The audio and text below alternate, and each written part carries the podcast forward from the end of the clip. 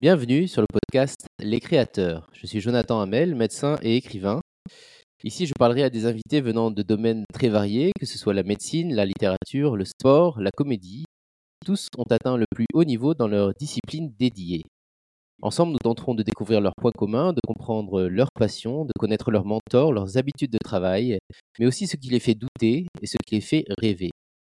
Aujourd'hui, je suis très heureux d'accueillir Capucine Lemaire. Capucine est présidente de l'Observatoire des politiques du handicap, une ONG indépendante qu'elle fonde en 2021. La même année, elle crée le projet unique et novateur d'un musée d'art et d'histoire du handicap qui sera à la fois présent dans le monde réel et dans le métaverse à l'horizon 2028.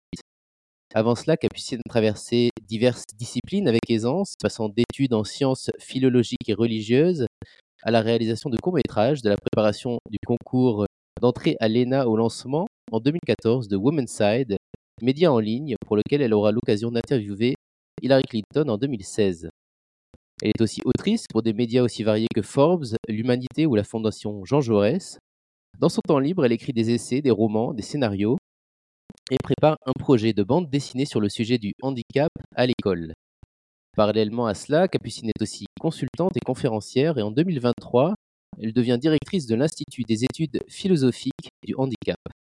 Elle a été décrite comme la moins classique par le journal Le Monde et la plus osée par le magazine Marianne. Son travail d'entrepreneur a été récompensé par le Woman Achiever Award en 2017 et par le prix Talent au féminin en 2018. Vous pouvez la trouver sur Instagram, at capucine-du-bas, le maire-du-bas. Capucine, bienvenue chez les créateurs. Bonjour Jonathan. Bonjour. Je voulais commencer par quelque chose qui m'a frappé un petit peu en préparant cette conversation. Tu es diplômé d'un master en art byzantin avec un accent sur l'étude de l'iconographie du Christ Pantocrator. Est-ce que tu peux nous replacer au moment où tu choisis de t'inscrire à ce master? Qu'est-ce qui t'a attiré dans l'art byzantin? Est-ce que tu peux nous en donner une définition rapide? Euh, bah, L'art byzantin, c'est l'art religieux euh, chrétien d'Orient donc euh, qui va euh, de aujourd'hui la Turquie à la Grèce, en fait, qui a, qui a été jusqu'en Italie dans son dans sa son apogée, on va dire. Et ce qui m'a décidé, alors l'art byzantin, c'est un accident parce que j'étais dans les couloirs à l'université et je devais choisir une option. J'étais donc en histoire de l'art. on avait un tronc commun, des choses assez classiques. on devait étudier le Quattrocento, on devait étudier l'art contemporain. Et puis, il y avait deux options. Il y avait cinéma et il y avait art byzantin. Et évidemment, j'ai dire évidemment, puisque comme tu as parlé déjà en introduction, moi j'avais déjà fait du théâtre et donc du coup, bon, j'avais envie de cocher cinéma. Sauf qu'il y a une, jeune femme qui est passée dans le couloir en pleurs en disant euh, il faut que je me réinscrive parce que j'ai eu euh, j'ai eu cinq euh, en cinéma. Le prof est horrible. et bon voilà, je l'ai pris un peu comme un comme voilà comme un, un, karma ouais comme un oracle si tu veux. Je me suis dit bon bah là faut vraiment pas que je prenne ça. Mais alors vraiment comme ça. C'est à dire que j'hésitais un cinéma art byzantin moi l'art byzantin je savais pas du tout ce que c'était. Donc j'ai coché art byzantin et il y a eu deux, deux cours magistraux et je peux dire que je suis tombée amoureuse de l'art byzantin c'est-à-dire que toutes les gens qui étaient là, la plupart, hein, on va dire 80% de la salle est sortie en disant mais c'est quoi ce truc? C'est vraiment euh, un art euh, euh, complètement opaque pour nous occidentaux.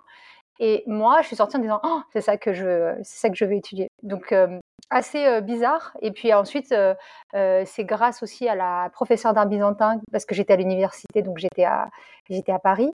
donc c'est Sorbonne, hein, c'était ça le, le, mot. Et je l'ai rejoint à l'école pratique des hautes études, en fait. C'est grâce à elle que je suis entrée à l'école pratique des hautes études, parce qu'elle m'a dit, je, je, pars de l'université, je vais dans cette grande école, mais il faut que vous fassiez un dossier. Donc j'ai monté le dossier en me disant, il faut que je la rejoigne, en fait. Je voulais pas abandonner le cursus. Sinon, l'art byzantin, d'ailleurs, partait de l'université, en fait. Et c'est là-bas où tu as, tu as, fait ton master, en fait, dans l'autre école À l'école pratique des hautes études, oui. J'ai appris le grec ancien, et voilà, j'ai découvert aussi le, le, travail de recherche, en fait. C'est comme ça que ça a commencé. Et mmh, avec un niveau ah, très exigeant par rapport à l'université classique. Donc, euh, ça a été très difficile, vraiment. C'était un cursus super dur. Déjà parce que c'est l'art byzantin et que c'est pas, c'est pas un sujet très facile à, dans lequel entrer. Et en plus, euh, voilà, il fallait que je fasse du grec ancien. Donc euh, ça, je m'étais pas du tout, euh, c'était pas prévu en fait. Pas du tout l'étudiante qui est sortie en pleurs. Oui, c'est ça, voilà. Alors ah, pour la petite histoire, j'ai quand même pris cinéma la deuxième année parce que du coup, il fallait encore ajouter des choses. Et effectivement, j'ai eu des très mauvaises notes et le professeur était immonde. Donc oui. Mais j'étais moins déprimée parce que c'était vraiment pas ma, c'était pas mon, c'était une option. On va, parler de cinéma après parce que tu en, mmh. as quand même fait. Bah oui. Et est-ce qu'aujourd'hui cette, ces études en, art byzantin te servent en particulier peut-être par rapport au, projet de musée dont on parlera plus tard? Oui, alors l'art byzantin c'est surtout un travail de recherche. Donc pour moi ça, comment dirais-je, il, a fallu innover, c'est-à-dire qu'il fallait d'abord trouver un thème que personne n'avait abordé en art byzantin, sachant que c'est un art où on a l'impression qu'on a tout vu et qu'on a tout découvert. Donc moi, j'ai essayé de chercher déjà un thème un peu spécial. Donc je pense que mmh, oui, ça m'a lancé vers des sujets un peu innovants. D'où aujourd'hui ce que je fais pour le handicap, qui est pas du tout le fil rouge est quand même le même, c'est-à-dire qu'il faut innover sur des trucs où on a l'impression qu'on a tout fait. Donc, le, dans, dans l'art byzantin, ton, ton master, c'était donc l'iconographie du Christ Pantocrator. C'est ça que tu avais cherché C'est ça, oui. En fait, c'est étudié encore. Alors si, mais moi j'avais trouvé en fait un, un parallèle entre, entre le, concept de Père, Fils et Esprit et, et, avec une iconographie du Christ où il est à plusieurs âges en fait, où il est à l'âge jeune, en bébé, l'âge qu'on connaît d'une trentaine d'années qu'on connaît tous, hein, l'iconographie qu'on connaît tous, et puis l'iconographie plus vieux. Et en fait, j'avais trouvé les trois, les trois et je l'avais relié à, la Trinité, comme on l'appelle. Hein. Père, Fils, euh, Esprit, c'est la Trinité. Donc, euh, j'avais quand même trouvé quelque chose d'assez innovant, ouais. je pense. Je suis pas, je suis pas allée au bout, du coup, hein, puisqu'après j'ai, j'ai arrêté. Mais euh, j'ai encore, j'ai encore de quoi rechercher si je veux reprendre demain. Il pas trop tard. non, jamais. Et du coup, quel a été le, le cheminement Puisque suite à tout ça, tu vas travailler ensuite dans le, dans le cinéma comme actrice, mais aussi réalisatrice et productrice. comment es-tu arrivée de l'art byzantin au cinéma? Enfin, même si on, a compris qu'il y avait déjà un intérêt dans le cinéma avant, quel a été le, cheminement? Bah, en fait, c'est d'abord un échec puisque j'ai préparé mon, mémoire d'art byzantin et je l'ai présenté à des professeurs de la Sorbonne qui m'ont qui m'ont pas fait une excellente un excellent accueil à ce que j'avais fait. Euh, et je l'ai très très mal pris à l'époque. Et j'ai claqué la porte de l'université, en fait, enfin de l'école pratique des hautes études. Je suis partie en disant je veux plus jamais revenir. Ils avaient été assez euh, immondes avec moi. C'était une façon de faire de la compétition, mais que j'ai pas supporté à l'époque. Donc je suis partie, vraiment j'ai claqué et euh, je, je, me suis retrouvée en moi, en milieu d'année avec rien de spécial à faire si ce n'est qu'il fallait que je me remette en question de savoir ce que je voulais faire après tout ça, parce que j'avais quand même pris une voie bien particulière, qui me destinait de toute façon à être professeur de TD, travaux pratiques en art byzantin. Et puis j'ai revu ma prof d'art byzantin quelques mois plus tard, qui, m'a, qui a vu mon comportement. Et puis elle m'a dit, vous savez, c'est pas très grave parce que l'art byzantin disparaît même de l'école pratique. après moi, il n'y aura plus rien. Il faudra partir dans une autre ville ou dans un autre pays. Donc, eh bien, me voilà dehors en me disant bon bah finalement j'ai claqué la porte, mais de toute façon il n'y avait pas de, avait pas de suite pour moi. Donc je, ça, ça m'a un peu, ça a un peu relevé de mon échec et je suis repartie de la fin du lycée où j'avais vraiment envie de faire du théâtre et c'était pas, tu veux, à 17-18 ans, tu penses que c'est pas quelque chose de sérieux qu'il faut faire. Donc j'ai repris de là en fait. Je me suis dit bah je vais reprendre. Repris, les études. Hein? Voilà, je suis repartie pour des études. Alors bon, c'était des études de, de, comédien, hein, puisqu'il n'y avait que ça. Hein. Enfin, à Paris, je ne pouvais pas accéder à des, à des comment dirais-je, à des, à des écoles de réalisateurs. Je n'avais pas, pas le niveau. Donc, je suis allée dans une école d'acteurs, en l'occurrence Acting International, que j'ai choisi. Et donc, j'ai dû faire un petit essai pour voir comment ça se passait. Donc, ça se passait bien. Et, donc j'ai fait une année hein, seulement à Acting International, parce que je suis repartie pour faire des courts métrages aussi. Là aussi, j'ai claqué la porte en disant bon c'est bon, j'ai tout vu, maintenant je vais faire. Donc, je suis restée une année. D'accord, tu as fait un an de cours de théâtre. J'ai fait un an. Ouais, j'ai fait un an et surtout j'ai fait un stage de caméra avec un réalisateur qui nous donnait des cours de comédie. Et je me suis dit, bah ouais, c'est bien ça, en fait. Acteur, c'est sympa, mais moi, j'ai bien envie de faire un truc. Et je savais très bien que fallait que je le fasse. Enfin, ça serait Oui, dans ces cas-là, il faut écrire son scénario, heu, monter son projet soi-même. C'est ce que tu as fait?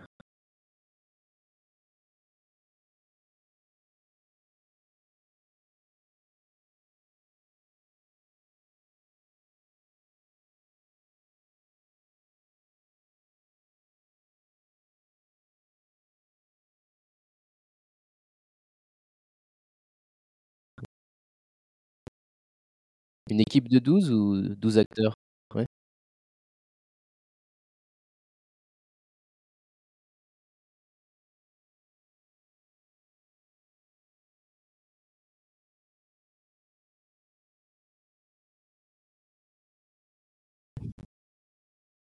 Et et tu avais écrit tous les rôles?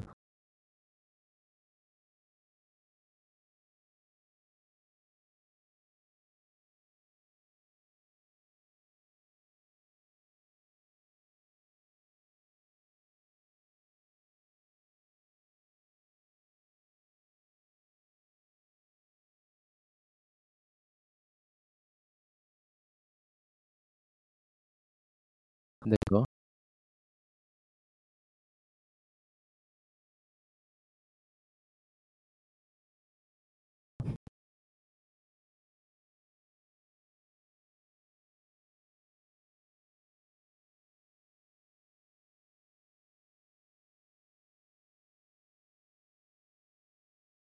Ah oui.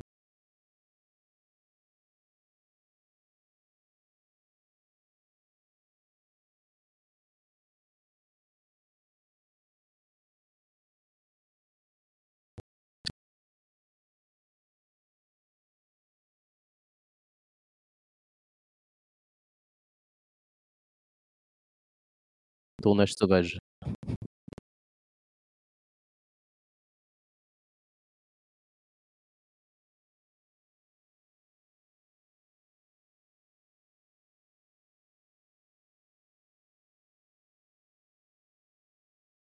Donc c'est ce 1er court métrage qui a été sélectionné ensuite, heu, à Cannes?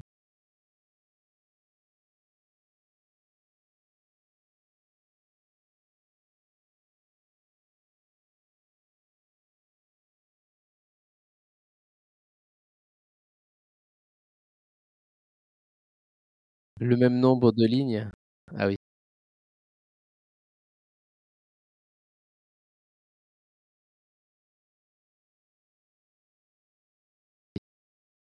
L'écho des acteurs.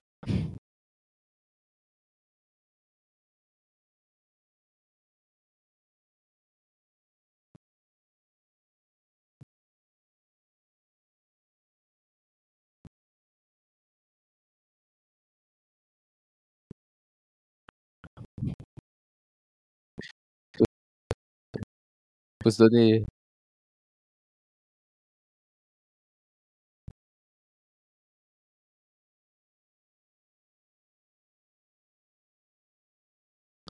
Ah oui, c'était pas sûr, hein, pour un 1er court métrage.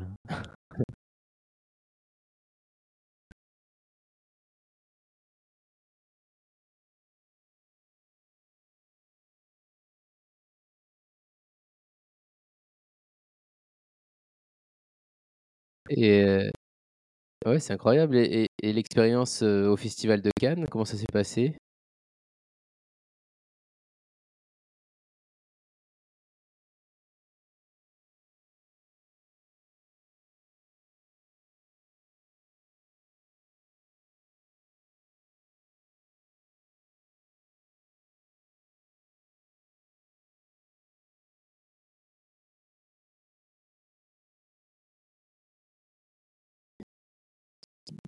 C'est génial. Quel était le titre, heu, du court métrage? C'est Blow into the chaotic humanity, c'est ça? Ouais.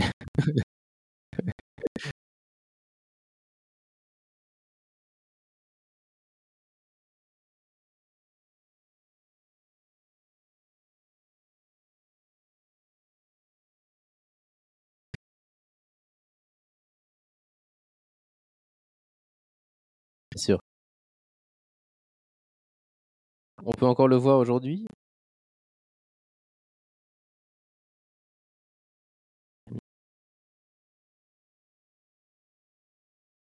Je suis sûr qu'on peut le trouver en cherchant. Je vais, on va avancer un peu jusqu'en 2014 où tu crées Women's Side, un média en ligne donc dédié à l'égalité homme-femme. Donc on reste dans le même sujet. quels étaient tes buts précis en créant ce média?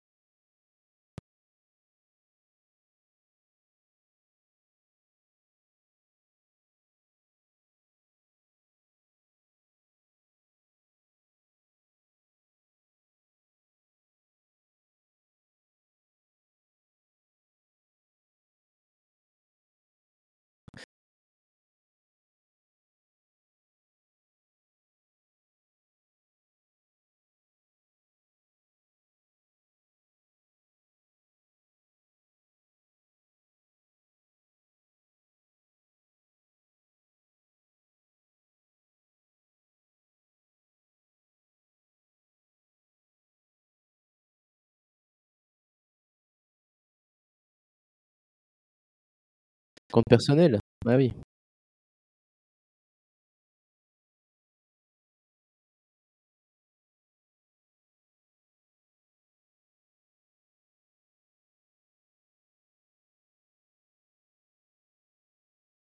Et alors comment ça s'est organisé ensuite, hem, tu es tu tu es allé l'interviewer, ou c'était par, par internet?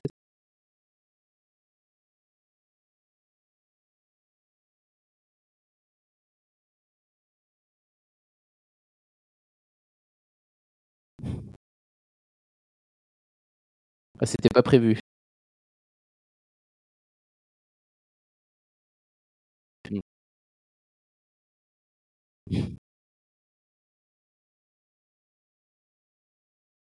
C'est louche.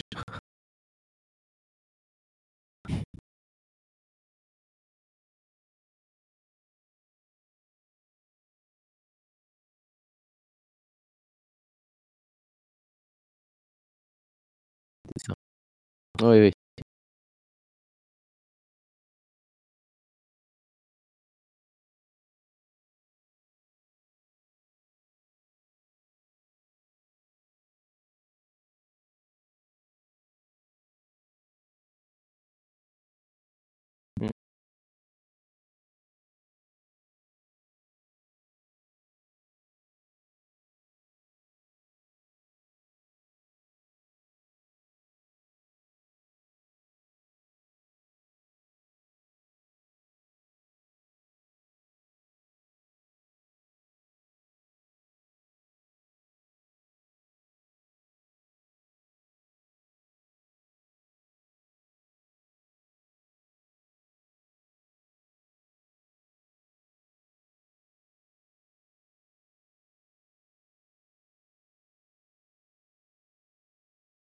Et quels ont été les les retours sur, heu, sur certains articles? Qu'il y en a qui te reviennent en en mémoire, sur justement des gens un peu moins connus?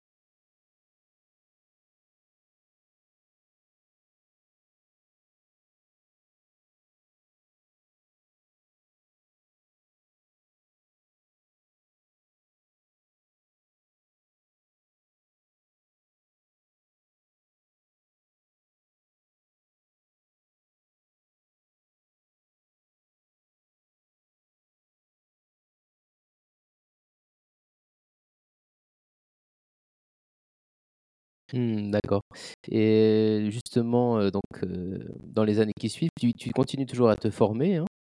Formation continue, notamment avec le concours de préparation d'entrée à l'ENA, des formations en ligne, notamment avec l'université de Stanford. Et du coup, à quel moment, tu décides de t'occuper plus spécifiquement, de handicap? Est-ce qu'il y a vraiment un moment clé, on va peut-être en parler comme tu avais commencé à en parler, un avant et un après où tu t'es dit: «Je vais maintenant, heu, m'orienter plus vers, heu, voilà, tout ce qui est handicap»?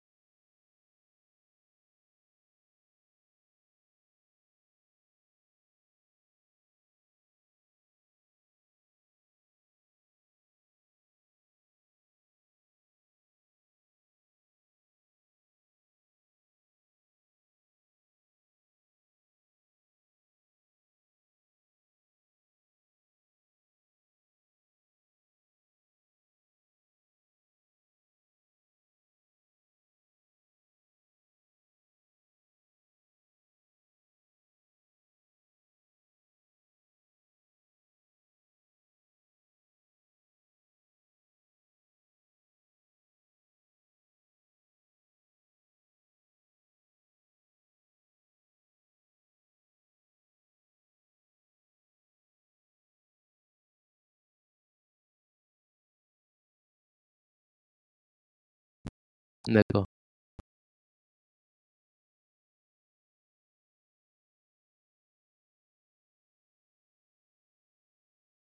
Mmh.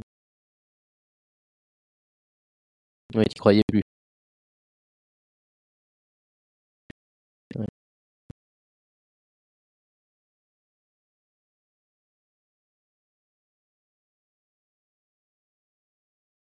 Tu suivi le le chemin.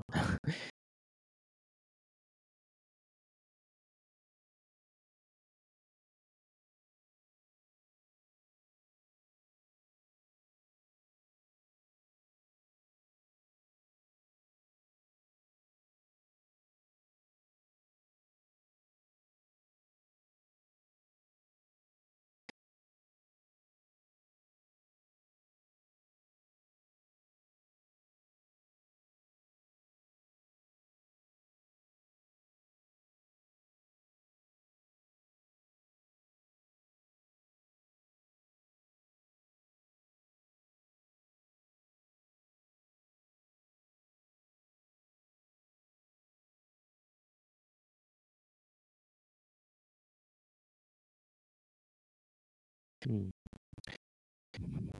Et heu, est-ce que tu peux nous parler justement de, de ta fille? Heu, comment ça a été annoncé? Da quel est son pour les gens qui te connaissent pas, quel est quel a été le diagnostic? À quel âge il a été fait? Et comment ça a été annoncé? C'est le médecin généraliste, le pédiatre?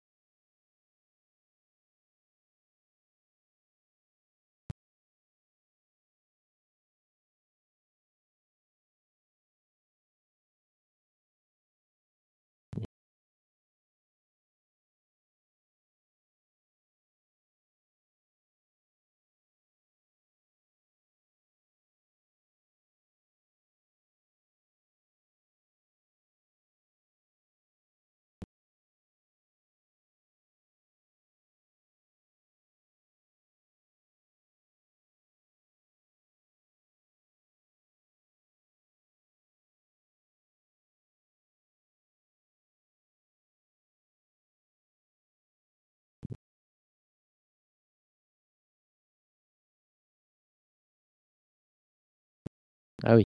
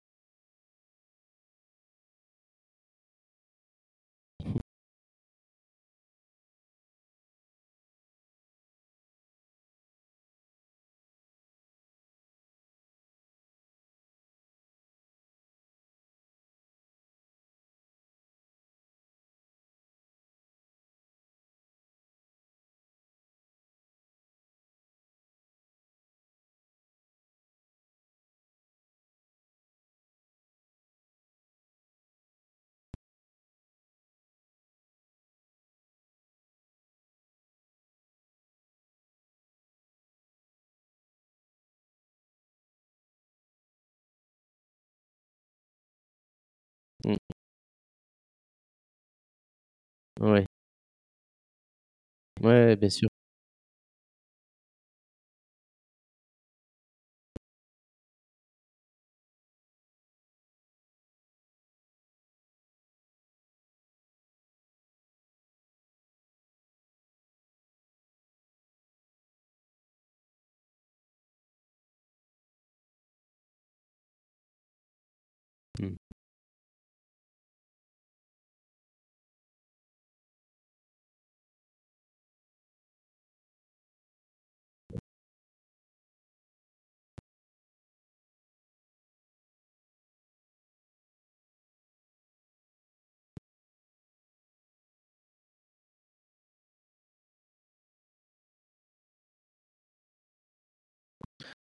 Pas été tellement aidé par, on va dire, les institutions finalement, c'est et ce psychologue, est-ce qu'il a vous l'avez revu après, est-ce qu'il il l'a suivi?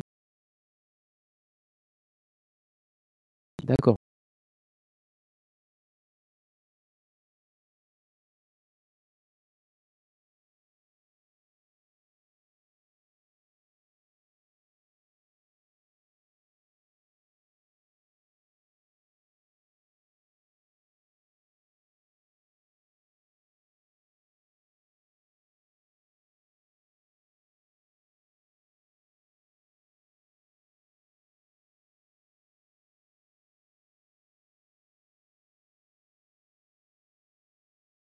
ABA?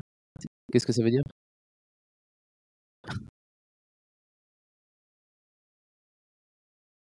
Bon. D'accord.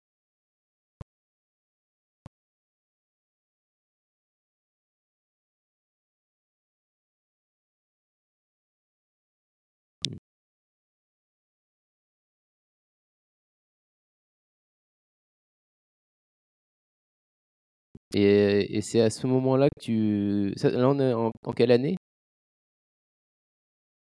2018 donc encore, heu, 2-3 ans avant de créer l'Observatoire des politiques du handicap, mais c'est le moment où l'idée a germé finalement? Non?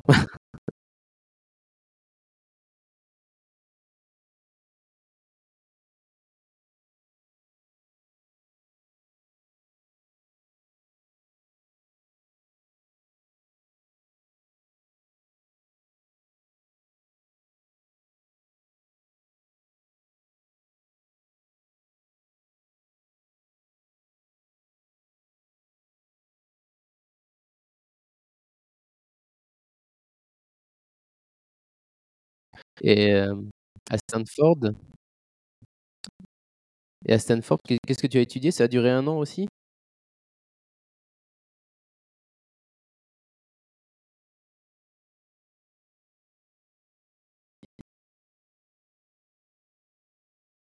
On y.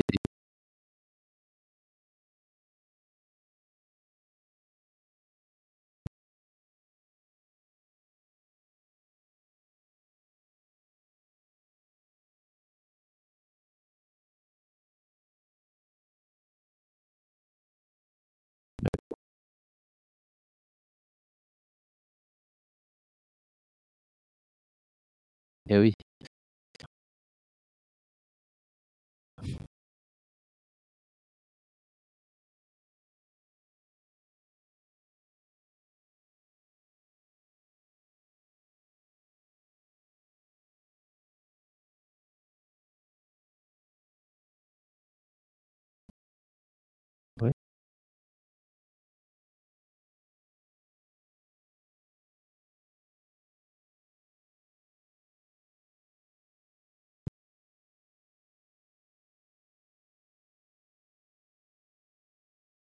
Et là, quel était le nom de la prof?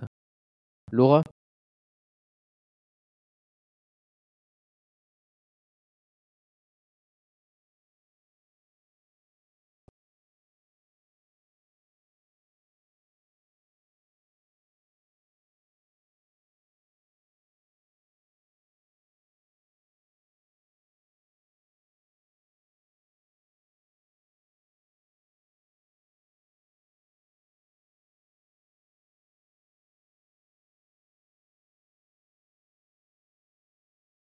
Mmh.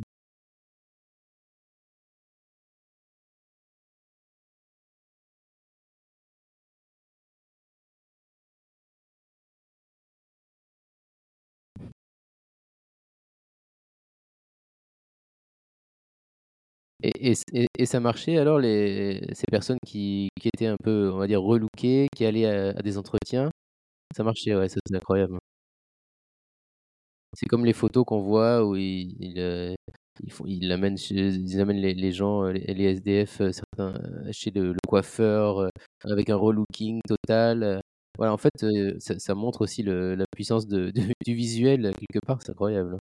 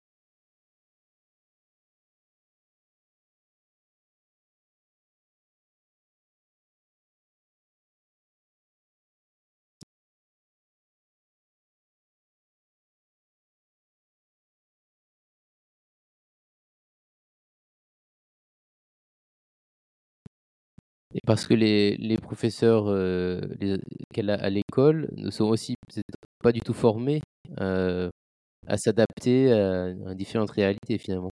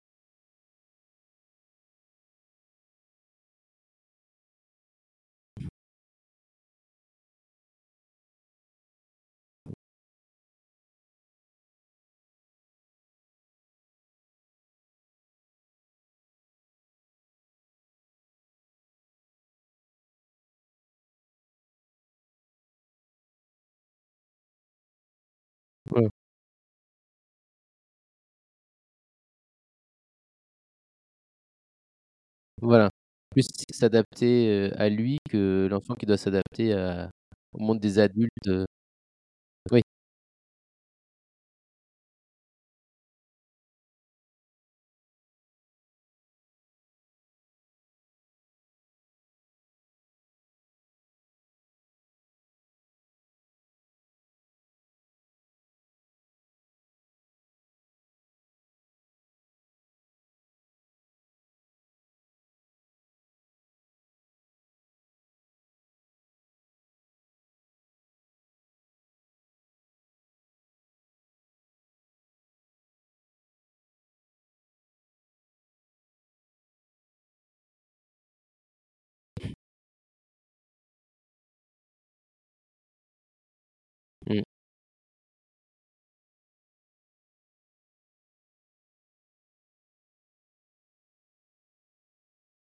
Elle est intéressée par tous les livres qu'elle voit, elle veut les ouvrir, les lire.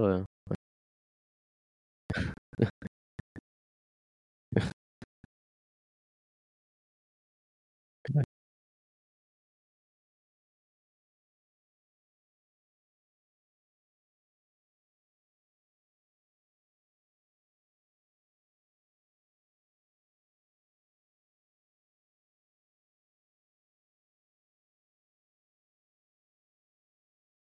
L'art byzantin? Pas encore?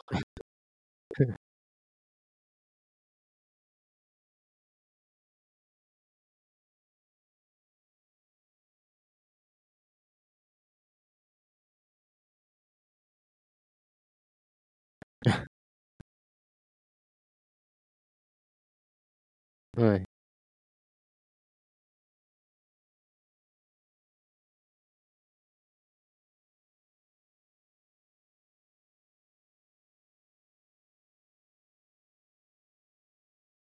Mmh mh.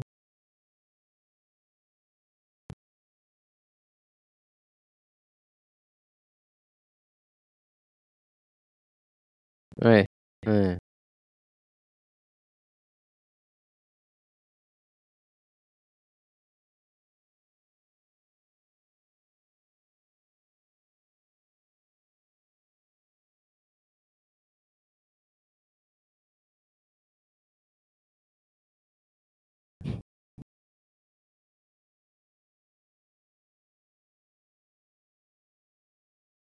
Mmh.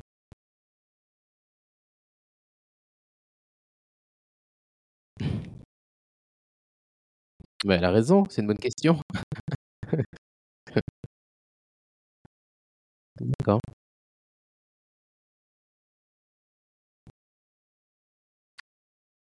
Très bien.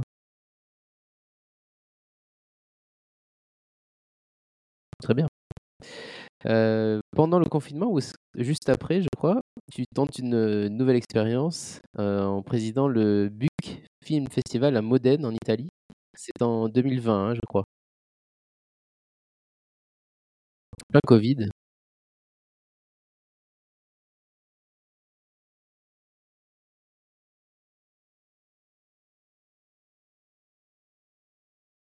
Et voilà et donc c'est un un festival, heu, c'est toi qui l'as emmené en France, on va pas dire ça. Battant 0.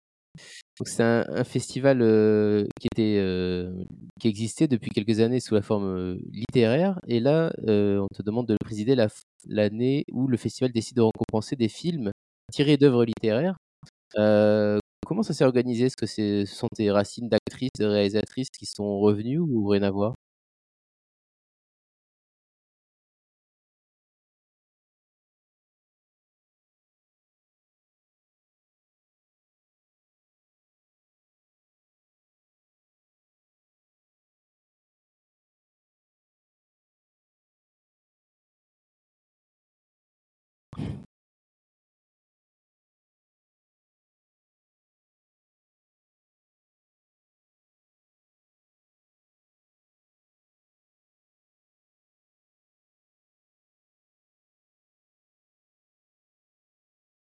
Un an avant l'Observatoire des handicaps.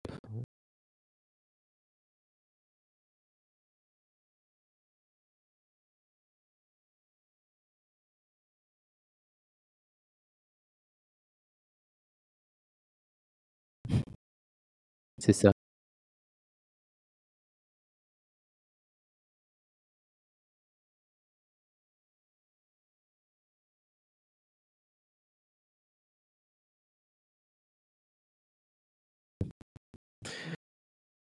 Et ce et ce festival du du coup les le palmarès, la remise des prix, tout a été fait, heu, finalement à distance?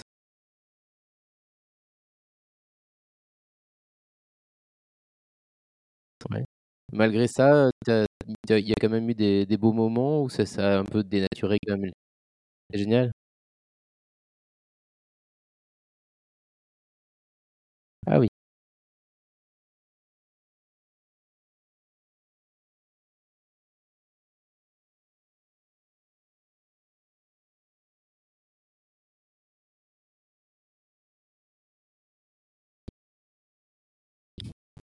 Tu sentais que c'était la fin?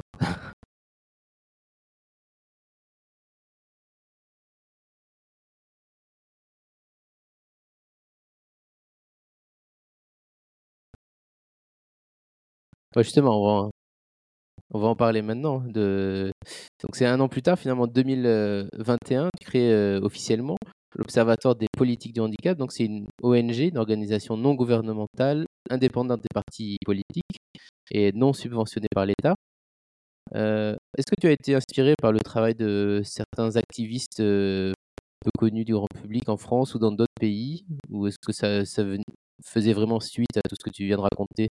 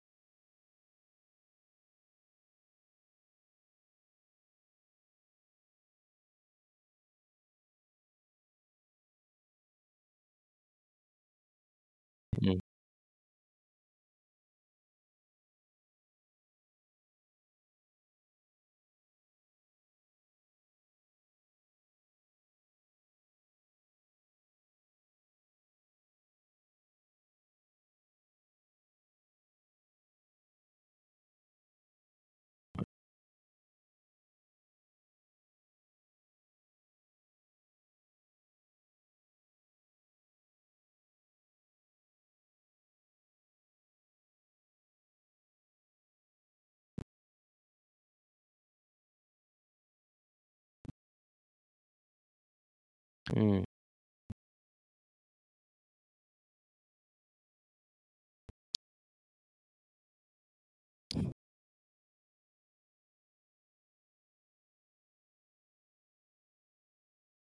C'est un bon exemple, ouais.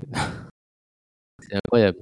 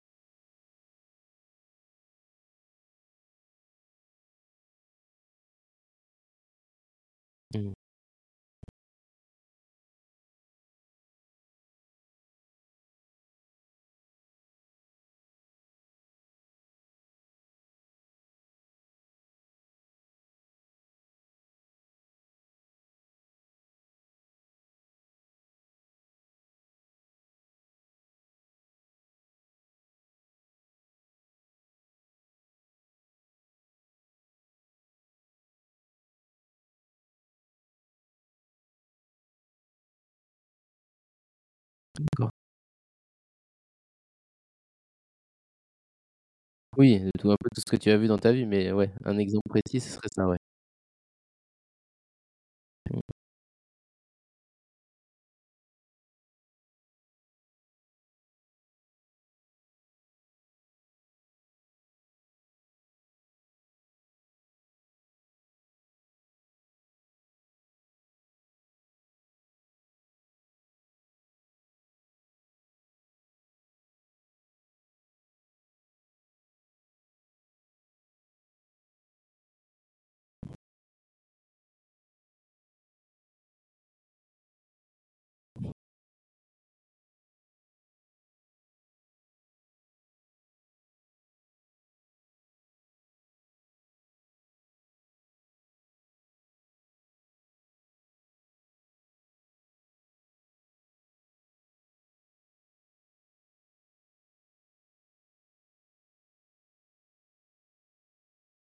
Mmh.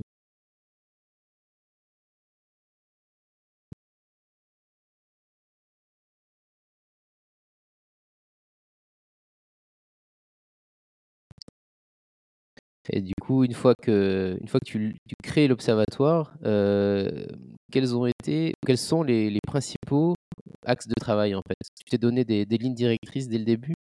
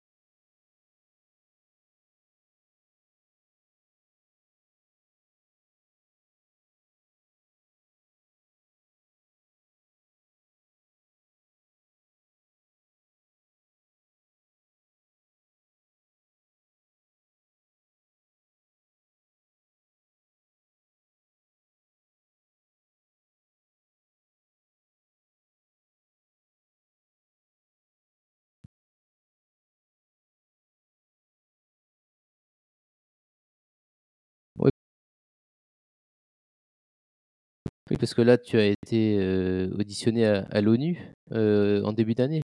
Récemment, ouais. Le mois dernier, donc on peut dire que ça allait vite, si tu l'as créé il y a 2 ans. Heu, c'était dans le cadre de la conférence de la convention sur les droits des personnes en situation de handicap, concernant spécifiquement les risques, d'urgence humanitaire, c'est ça? Et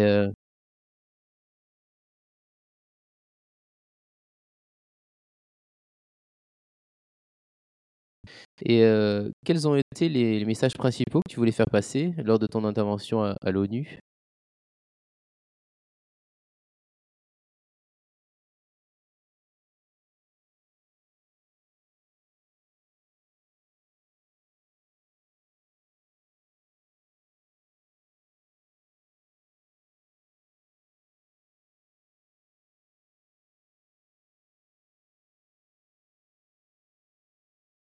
Mmh.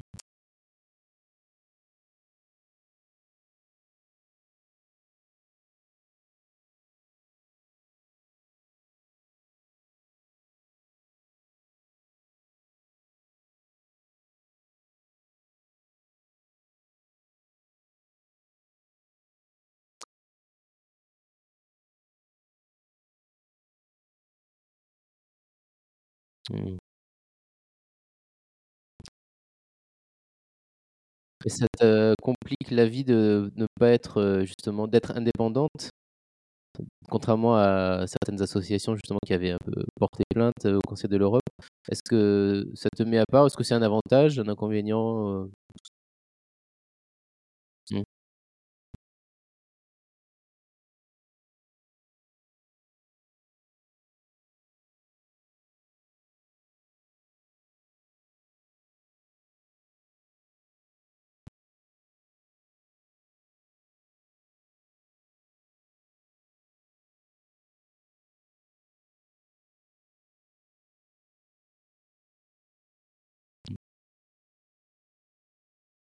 En parlant de la Belgique cette fois-ci.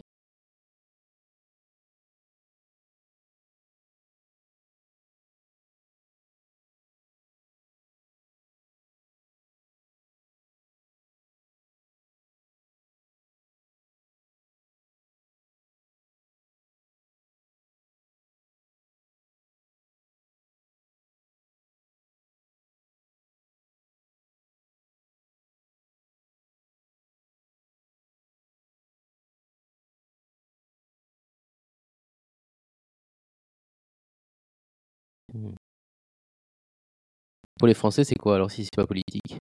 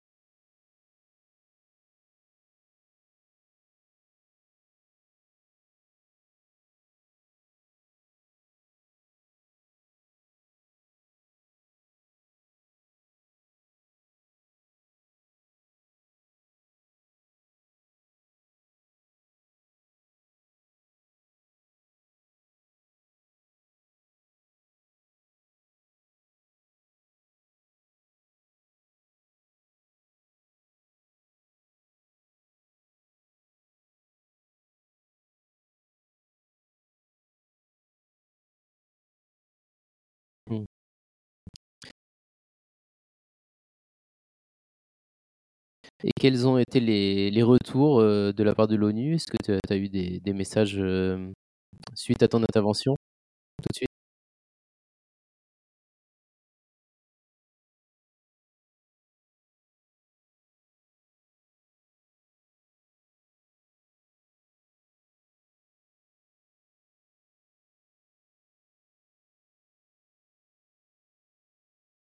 Oui, j'ai lu.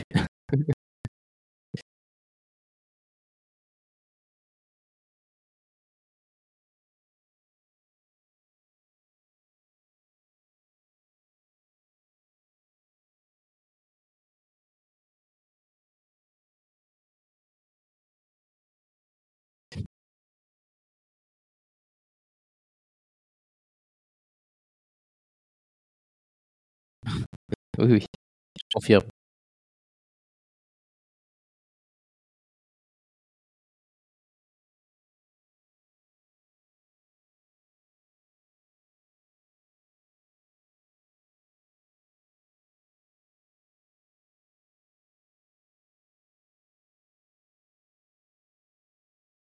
Oui, tu as une équipe, heu, des comités scientifiques.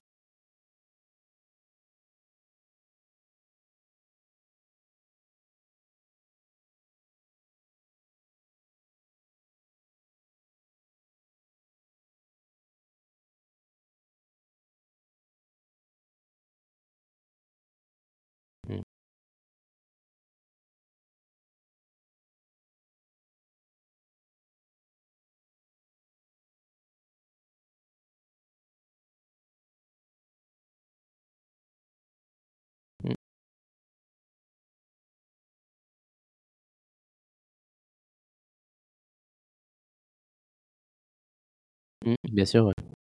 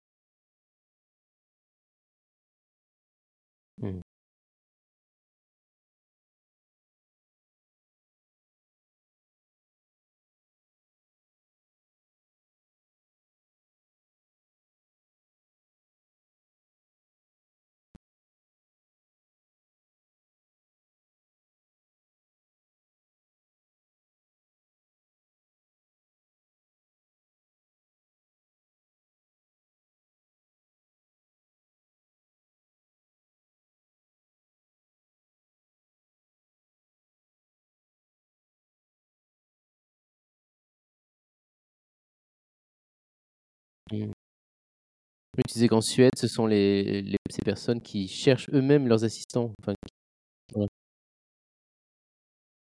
Mmh mh.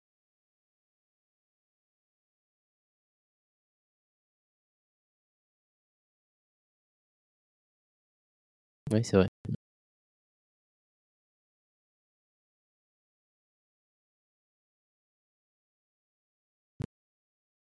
Ça donne une pression morale.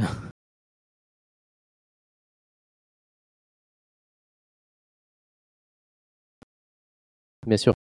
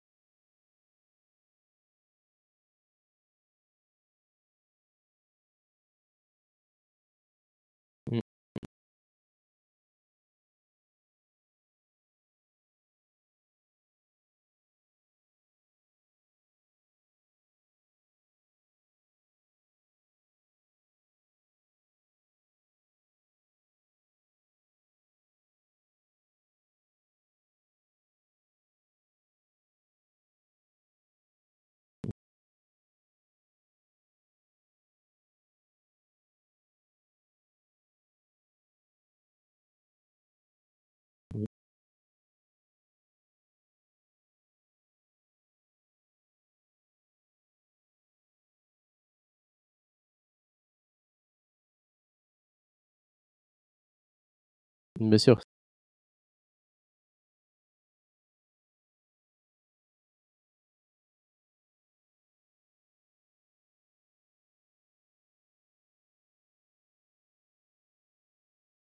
Mais c'est bien, comme ça tu poses les bases de la suite,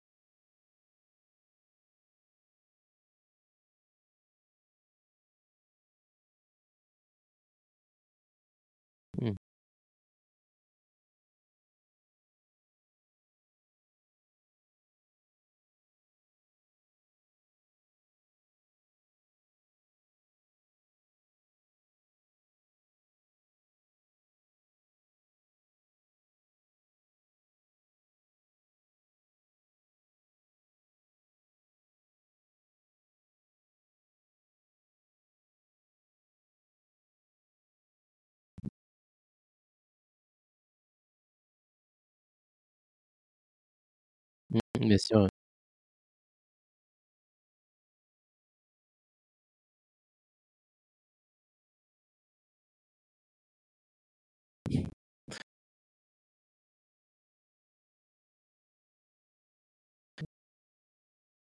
Je vois qu'il y a beaucoup à faire, heu, heu,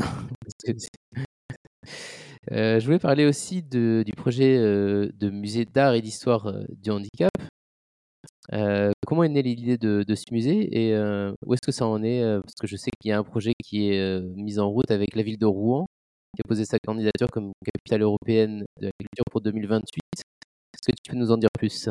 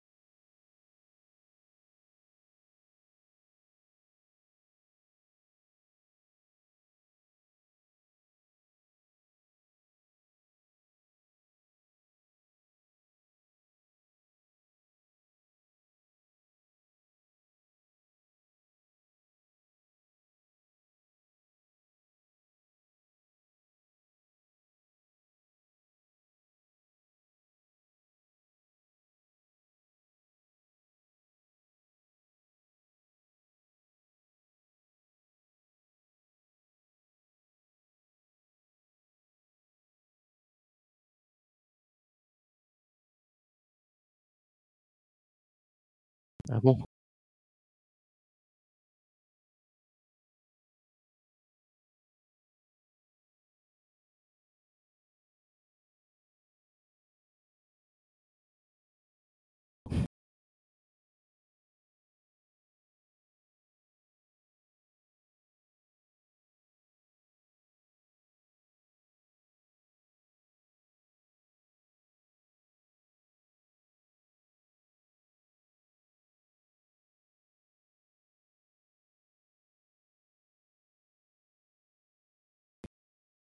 Mais c'est du concret au moins.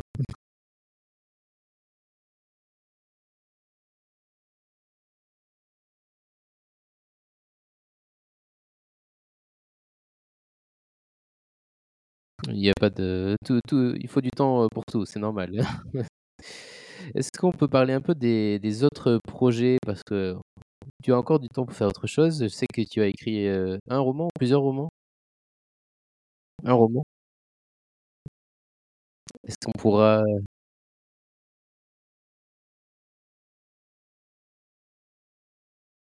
qui est aussi en lien avec le handicap. hein.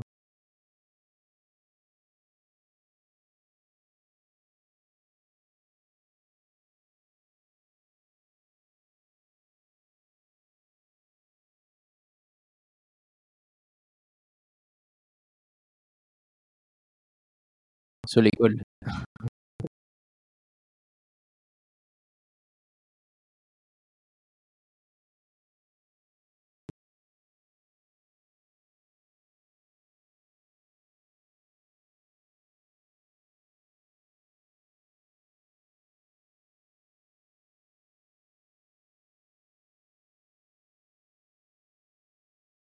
Et tu travaillais avec, euh, avec des dessinateurs avec un-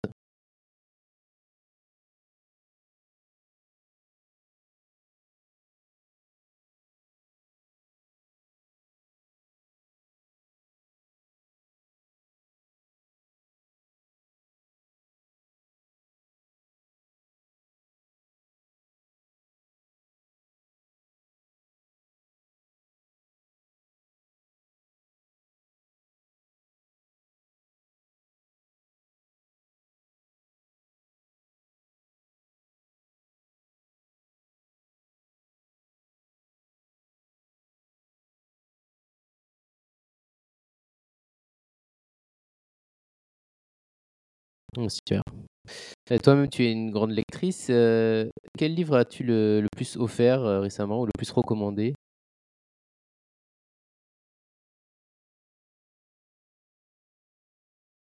Il y en a peut-être plusieurs.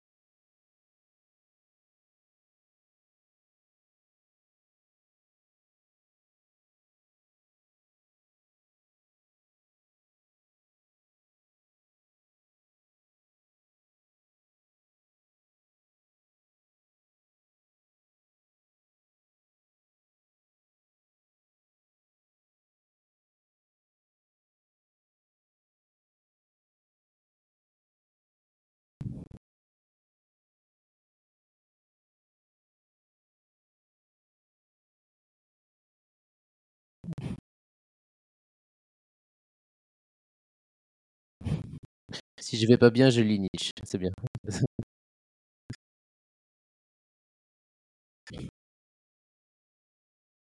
Très bien. Merci, merci beaucoup, Capucine, d'avoir pris le temps euh, d'être là. Je rappelle qu'on peut trouver sur euh, les réseaux sociaux, sur Instagram, Capucine-du-bas, le maire-du-bas. Merci euh, à tous d'avoir écouté. Si cette conversation vous a plu, si vous avez envie d'en écouter d'autres, alors n'oubliez pas de liker, de vous abonner et d'en parler autour de vous.